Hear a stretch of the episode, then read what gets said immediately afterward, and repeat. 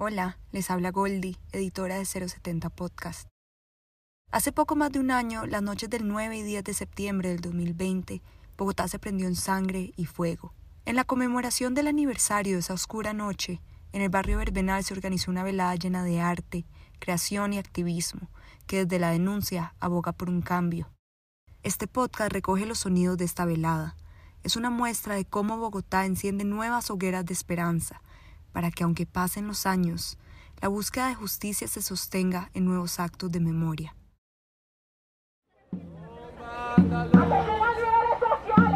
mataron por vándalos. ¡Asesinan campesinos! Son vándalos. ¡Asesinan indígenas!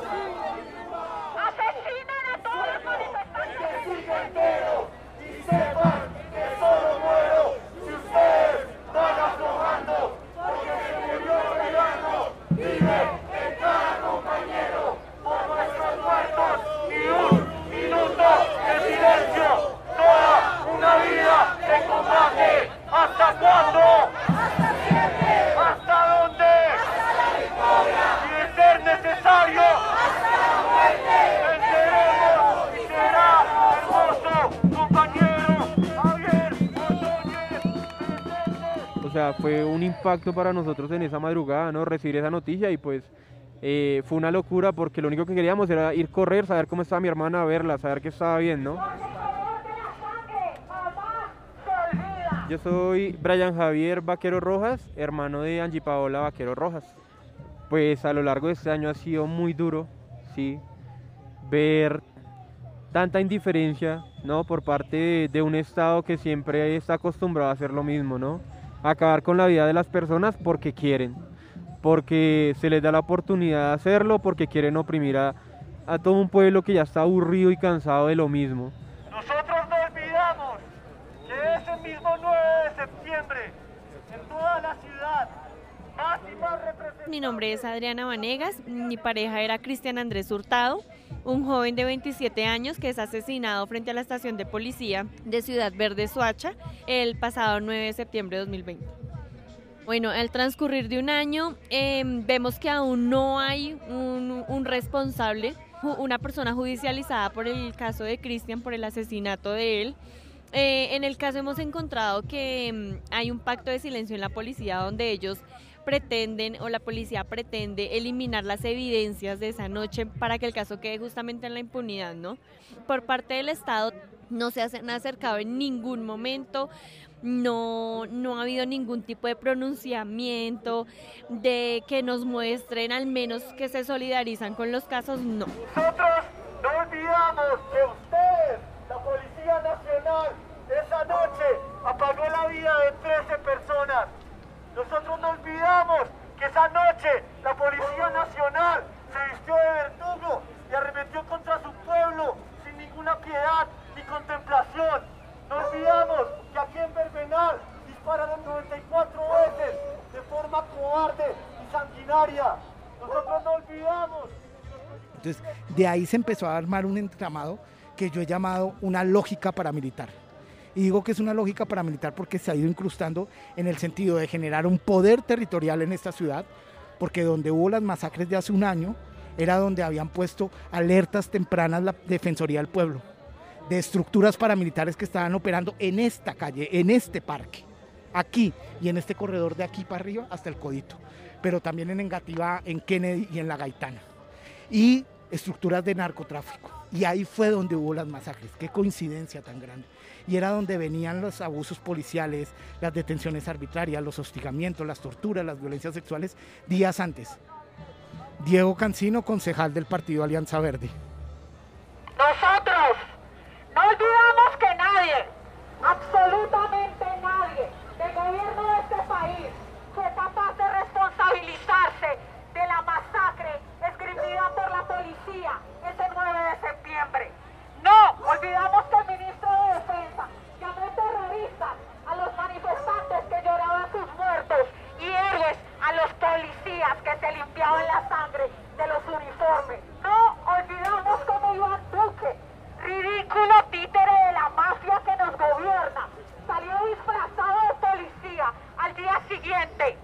No olvidamos que la complicidad o de Claudia López les ha costado la esperanza de justicia a 14 familias que aún esperan algún resultado real y claro de lo que mm. pasó noche. Y que hay casi que en la institucionalidad, no estoy diciendo todos los policías, porque los policías de base también son víctimas, pero en la institucionalidad un entroncamiento en muchos casos con la ilegalidad, con el narcotráfico. No nos rendiremos hasta que se conozca la verdad que tratan de cubrir todos los días. Y yo creo que sí hubo un quiebre, pero también hay que entender que hubo unas consecuencias donde también el autoritarismo se hizo sentir y el paramilitarismo, que quizás está anclado en muchos casos con las fuerzas policivas quizás.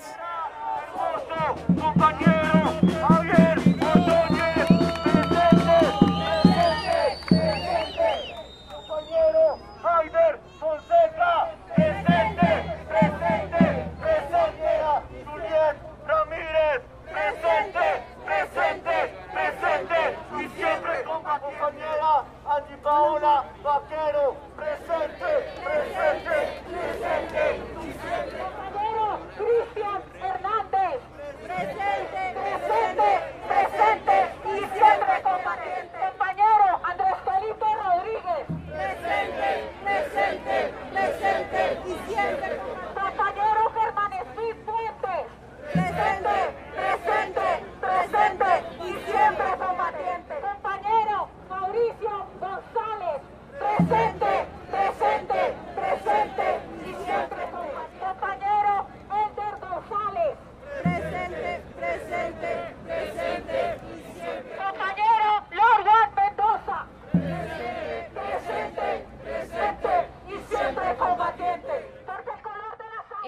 Esto nos hace ver de que no murieron, sino de que reviven con más fuerza cada uno de sus nombres en la memoria que nosotros y nosotras eh, les hacemos que se reúne la paz, que se reúne el arte, que se reúne eh, el amor.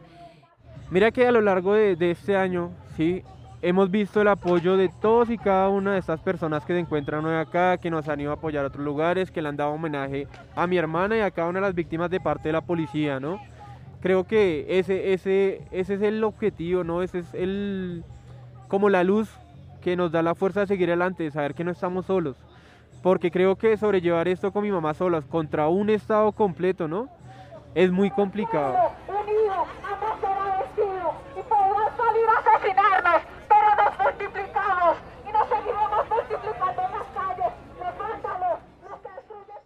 Soy Simona, hago parte de Escudos Azules, que a su vez es parte de la primera línea en defensa de la vida, del territorio la protesta social acá en Colombia.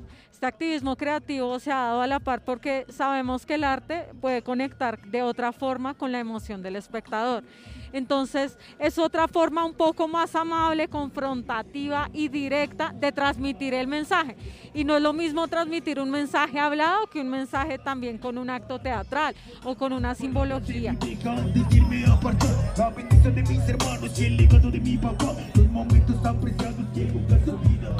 Yo he venido diciendo que nosotros necesitamos hacer de mayo del 68 e incrustarlo en Verbenal, en el Puente de la Resistencia, en el Portal de la Resistencia, pero también en Engativá, en todas las localidades y en los bordes de esta ciudad y en Soacha. Es decir, que la imaginación llegue al poder. Y lo que nos están enseñando estos muchachos y estas muchachas es que a punta de creatividad están haciendo un acto de resistencia colectiva diciéndole al miedo ni de fundas. Acá estamos y acá nos paramos con valentía, pero desde la no violencia y la imaginación.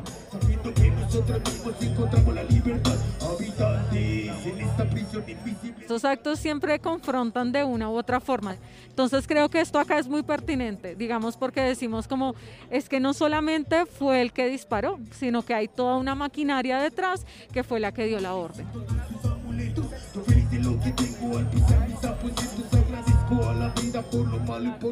El mensaje desde Escudos Azules para las personas es que igual va a seguir toda una, unos pelados inconformes, gritones, peleones, confrontativos, rebeldes y amorosos en las calles. Entonces a que no nos quedemos solos y que no perdamos la esperanza, porque este paro nos demostró que hay semillas de inspiración y de cambio y creemos que venceremos y será hermoso. Llevamos más de cuatro meses en las calles.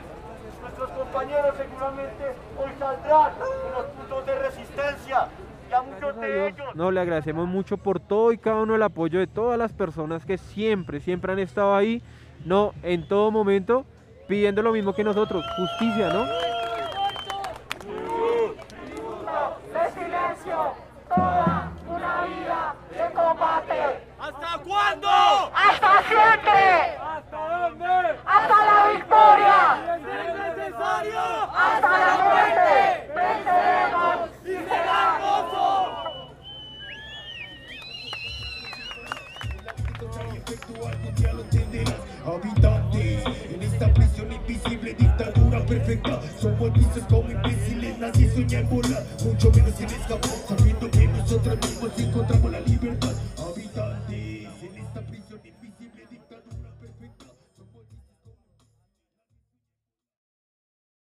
La producción de este podcast es de Tania Tapia, Javier Morales, Saraceli y Goldi Levi. La grabación, edición y montaje sonoro es de Javier Morales.